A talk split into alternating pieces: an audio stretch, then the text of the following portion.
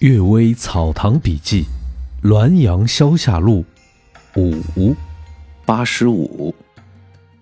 白蚁中一鬼，先父姚安公说，乡里有个叫白蚁中的，偶尔买得到一使鬼的符咒一撮，希望凭借这个演习搬运之法，或许可以谋生。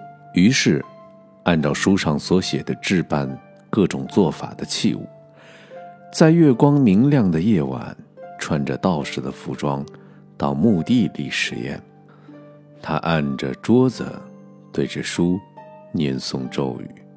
果然，听到四面啾啾的声音，一撮暴风突然刮起，把他的书卷起，落在草地里，被一个鬼跳出来抢了去。众鬼吵嚷着一起出来说道：“你仗着符咒拘禁差遣我们，现在符咒已经失去，我们不怕你了。”围聚拢来殴打他。白蚁中跌跌撞撞的奔逃，背后的瓦片碎石就像急骤的雨点，只能勉强的逃回家中。这天夜里，疟疾大发。疲惫的躺了一个多月，怀疑也是鬼在作祟。一天，白蚁中告诉姚安公说起来这件事儿，既感到羞愧，又感到气愤。姚安公说：“幸运啊，你的法术不成功，不过成为一个笑柄罢了。唐时不幸而法术成功。”哪里能知道不因为法术而招致祸患？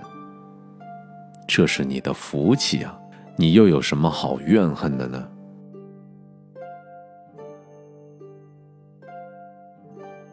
鬼求公论，唐侄于敦所居住的房宅，原是村南的旧园子。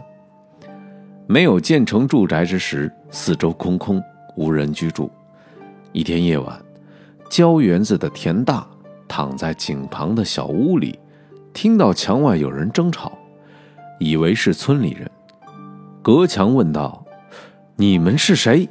为什么无缘无故在深夜里来打扰我？”其中一个呼喊说：“有一件事情，求大哥秉公论断。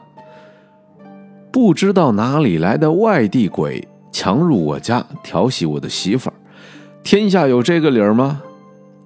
另一个呼叫说：“我自己带钱去家庙，这个妇人见到我对我嬉笑，邀请我进屋，这个男的却突然闯过来夺我的钱。天下难道有这个理儿吗？”田大知道他们是鬼，噤若寒蝉，没敢应声。二鬼一齐说道。既然此处不能解决这事儿，我们到土地那里去解决。于是喧喧吵吵向东北方而去。第二天，田大到土地祠去问庙主，庙主说：“一夜寂静无声，没听见任何争吵诉讼的声音。”人们一听，也都怀疑田大胡说妄语。临清人李明如说：“这。”不足奇怪，像是那妇人已经和解了两个男人的争执。众人一听，都笑了起来。鬼神有无之变。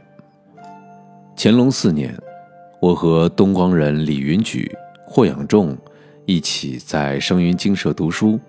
一天晚上，三人偶然谈论起鬼神来。云举认为有。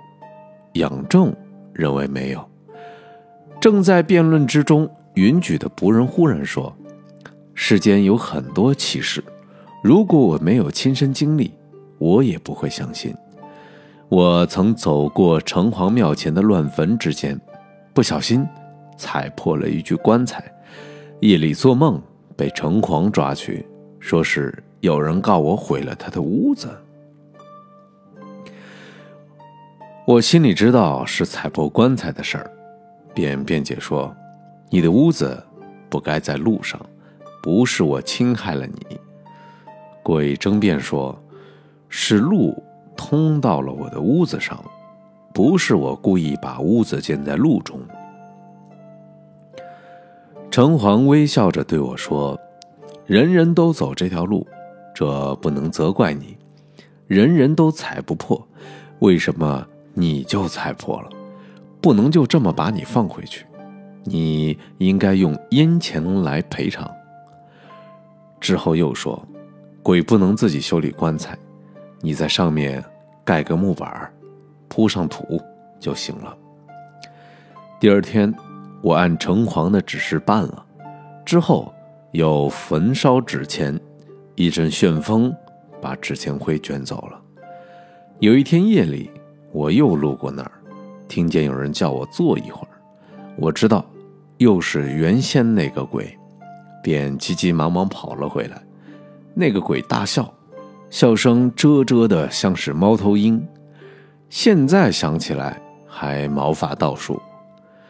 仰仲对云举说：“你的仆人帮助你，我一张嘴胜不了你们两张嘴，但是我不能把别人见到的当做是我见到的。”云举说：“如果叫你审案，你是事事亲眼见了之后才相信呢，还是从众人的证词中取证呢？事事都亲眼看见，这是不可能的。从众人证词中取证。”不是将别人见到的作为我所见到的吗？你还有什么可说的？大家一笑，结束了这个话题。